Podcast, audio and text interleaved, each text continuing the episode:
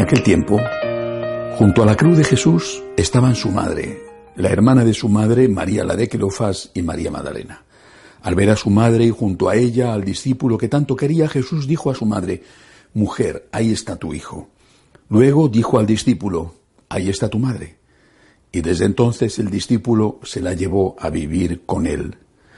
Después de esto, sabiendo Jesús que todo había llegado a su término, para que se cumpliera la escritura, dijo, Tengo sed. Había allí un jarro lleno de vinagre. Los soldados sujetaron una esponja empapada en vinagre a una caña de hisopo y se la acercaron a la boca. Jesús probó el vinagre y dijo, Todo está cumplido. E inclinando la cabeza, entregó el Espíritu. Palabra del Señor.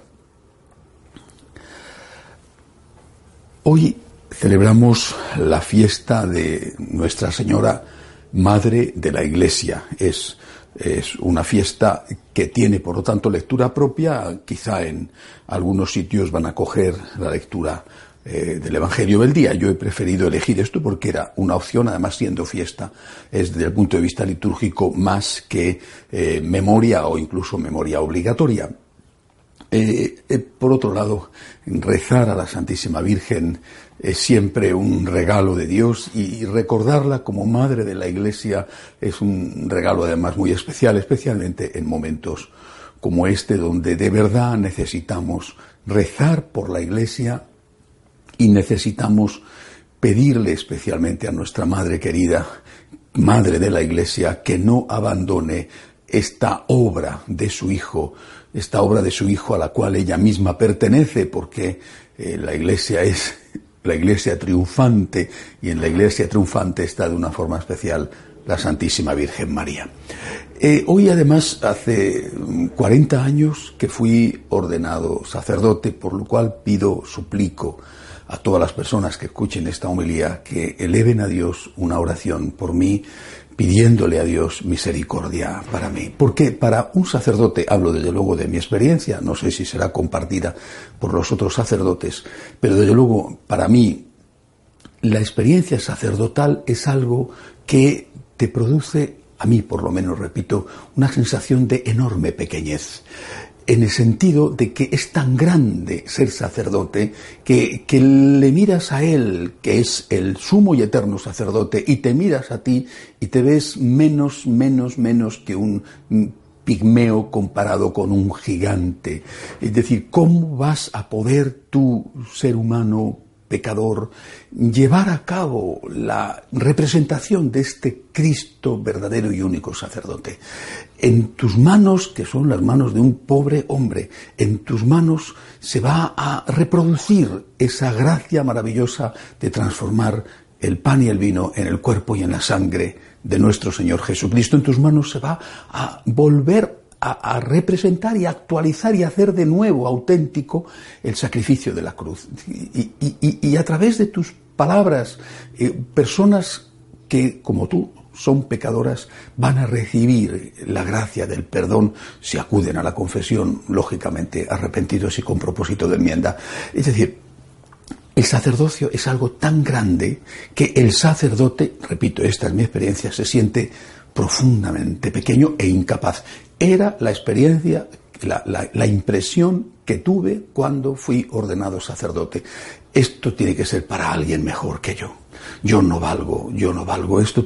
Dios tiene que encontrar a alguien que valga más, porque esto es tan grande, tan importante, tan noble, que tiene que haber otros que valgan más.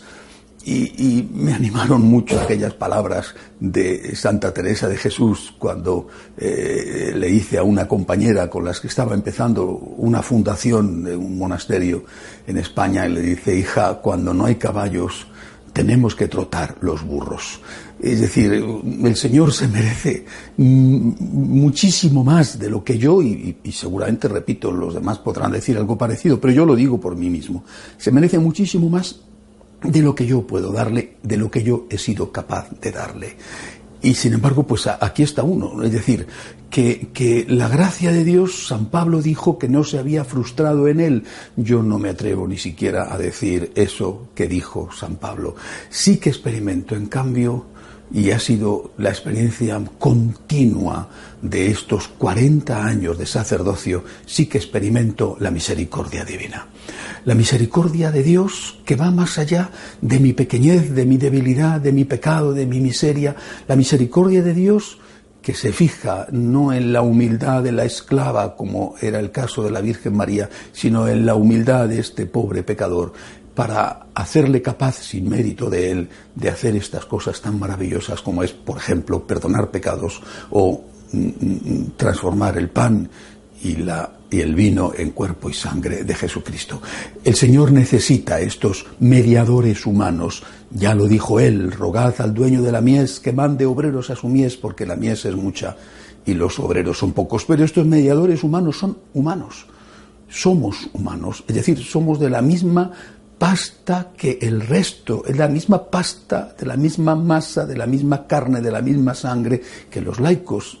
No es que los laicos son buenísimos todos, no pecan nunca, y los sacerdotes somos malísimos todos, que pecamos siempre. Algunos en este momento creo que piensan eso, me parece una, equivocación enorme, somos todos pecadores. y estos pecadores que somos, avanzamos el laico, el sacerdote, avanzamos hacia Cristo de rodillas, suplicándole misericordia. Eh, me gusta mucho una oración que se hace poco antes de comulgar, cuando el sacerdote, mirando a Cristo, le dice al Señor, no tengas en cuenta nuestros pecados, sino la fe de tu iglesia. No tengas en cuenta, Señor, nuestra debilidad, nuestra miseria, nuestro barro, sino la fe de la iglesia. La fe de la iglesia es así, tenla en cuenta, y la fe de la iglesia, sobre todo, triunfante, la Santísima Virgen que está en los cielos junto con los santos en esa fe de la Iglesia, en esa santidad que existe en la Iglesia, que ha existido, que sigue existiendo en la Iglesia, es en la que nos apoyamos para suplicar a Dios su misericordia, que siga mandando sacerdotes, aunque sean seres humanos pecadores, ojalá que fuéramos seres humanos santos, pero que siga mandando sacerdotes para poder predicar su palabra, íntegra, sin omitir las cosas que sean menos populares en cada momento de la historia, para poder llevar los sacramentos, para poder llevar un pedazo de pan también al que tiene hambre y, un poco de consuelo a que está llorando. Eh, la Virgen María, que no fue sacerdotisa y que sin embargo es la reina de los sacerdotes a la que todos nosotros, yo desde luego, la tenemos en el corazón de una forma especial, nos cubre con su manto. Ella, ella sabe, porque ella es un ser humano, aunque inmaculada, ella sabe de qué pasta estamos hechos y sabe nuestras debilidades y a pesar de todo nos quiere. Eh, somos parte de su cuerpo místico.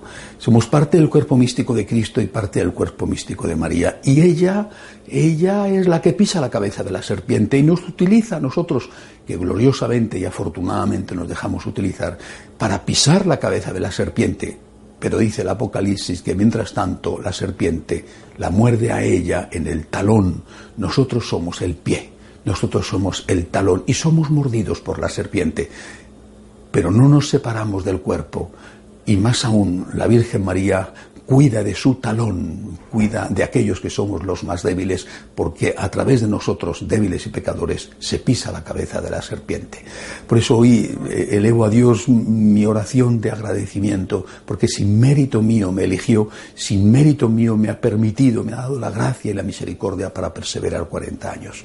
Le pido a Dios que hasta el final de mis días siga siendo un sacerdote y que el Señor cuando llegue el momento final tenga misericordia de mí y también también aprovecho para pedir perdón a todos aquellos a los cuales haya podido herir, decepcionar, frustrar porque mi sacerdocio no haya sido perfecto, porque no haya sido capaz de tener paciencia, por ejemplo, en una misa con niños, o no he sido capaz de tener paciencia con una persona que pudiera venir un poco impertinente, o cuando yo estaba cansado, cuando el sacerdote mira hacia atrás, ve momentos de luz, pero también ve momentos de oscuridad. Y en momentos así uno dice, Señor, gracias por tu Gracias, Señor, porque me has sostenido sin mérito ninguno por mi parte y perdona a aquellos a los cuales haya podido herir o molestar porque debería sin duda haberlo hecho muchísimo mejor. Gracias por sus oraciones.